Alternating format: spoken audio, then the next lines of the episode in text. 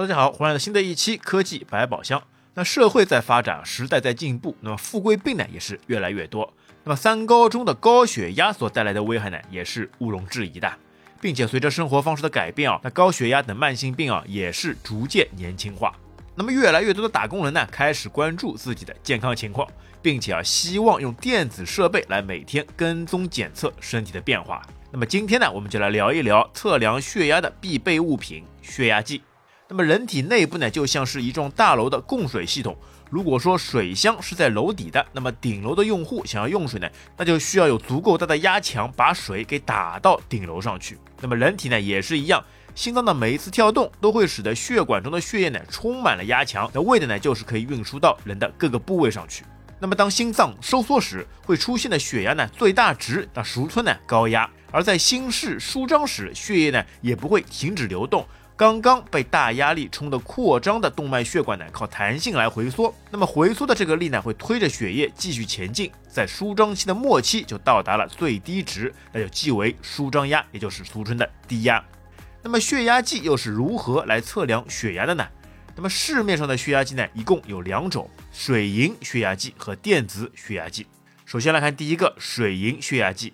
那这个呢，算是比较经典的种类，从发明啊到改良到目前为止呢，已经形成了一百多年了。那它呢也确定了血压测定的通用单位毫米汞柱。那在使用水银血压计时呢，一般啊会将一个袖带围在待测者的上臂，那么袖带下缘呢距轴窝约两到三公分，那么然后呢给袖带充气，那么直到它啊压迫到肱动脉搏完全消失。那在脉搏处呢，那么放好听诊器胸腱。在多充气约三十毫米汞柱之后呢，才开始慢慢放气。那么接下来就是要考验检测者听力的时候了。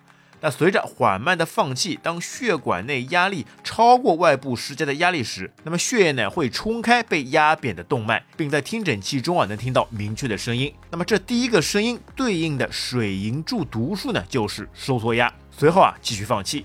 那么听诊器内呢，还会持续收到不断变化的声音。那么这些声音呢，都是来自血液在部分打开的动脉中形成的川流的声音。当压力下降到这种特殊声音突然变低沉，或者说是完全消失的时候，那么说明对肱动脉的压迫解除。那此时的读数呢，就是舒张压。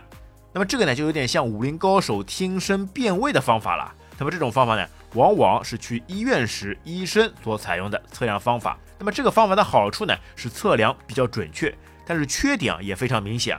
那完全是基于物理的方法，那么既要测试者有双好耳朵，那而且啊水银血压计的体积呢也是非常大。那么还有就是水银，那么作为一种有毒物质它存在的隐患。那么第二个就是电子血压计，那这就是一种非常现代化的血压测量仪器了。其原理呢基于压力传感器和微处理技术。那么具体来说。当袖带被充气时呢，那压力传感器会检测到袖带内的压力变化，并将其啊转换为电信号，然后呢微处理器呢会对信号进行处理跟分析，最终计算出收缩压和舒张压这两个数值。那也就是说，用耳朵来听声音这样的考验技术还考验经验的方法，那么在电子血压计上就改变成了相对比较客观的压力传感器检测了。那么通过记录动脉压力的波动跟变化来得出血压读数。那么其实现在市面上呢还存在着另外一种检测设备，穿戴设备的智能手环、智能手表之类。那么虽然说这些穿戴设备呢在测量心跳、血氧上已经非常成熟了，但是在测量血压上却是不多见的啦。那么这主要还是呢血压的测量呢需要腕带给血管来加压，而单纯的手表或者是手环呢是无法做到这一点的啦。虽然啊有过一些自带充气腕带的血压测量设备。但其体积啊、跟价格以及外观啊，往往就会令大多数人啊望而却步了。那当然也会有一些看似和普通手表差不多大小，但是号称可以测量血压的设备。但其实这些设备呢，测量出的数据啊，其充其量完全是靠猜的啦。因为它并没有靠压力传感器，而是靠手表手环上那基本标配的 PPG，也就是光电容肌脉搏波描技法传感器。它的用途呢，就是通过探测组织反射的光，然后从这些光的强度、变化频率当中分析出此时经过皮下血液的血氧饱和度、脉搏等有何变化，那么进而呢可以得出心率、心跳等等的数据。但是血压的特殊性啊，那你无法在手腕上的一个点就得出所有的数据啊。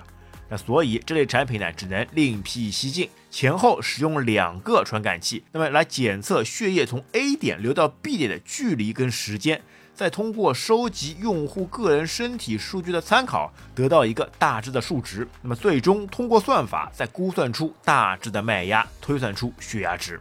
那么这种测量的误差呢是极大的，所以其测量结果呢并不被认可，也未能普及啊。那么最后来说说这个高血压的危害。那么如果血压偏高啊，就会增加心脏病、中风等疾病的风险。那么如何来控制住血压呢？就可以用以下的几点方法：第一个，健康饮食；第二个，保持适量运动；第三个，控制体重；第四个，戒烟限酒；第五个，管理压力。那么总之啊，通过健康生活跟良好的生活习惯，我们可以有效的来控制血压，降低心血管疾病的风险。那然后再通过这些血压检测仪的辅助，来令我们更加的健康安全。好，亲爱的网友，你会通过什么样的检测设备来检测你的血压呢？欢迎在评论区跟我们留言。那么本期节目就到这边，感谢大家收听，我们下期再会，拜拜。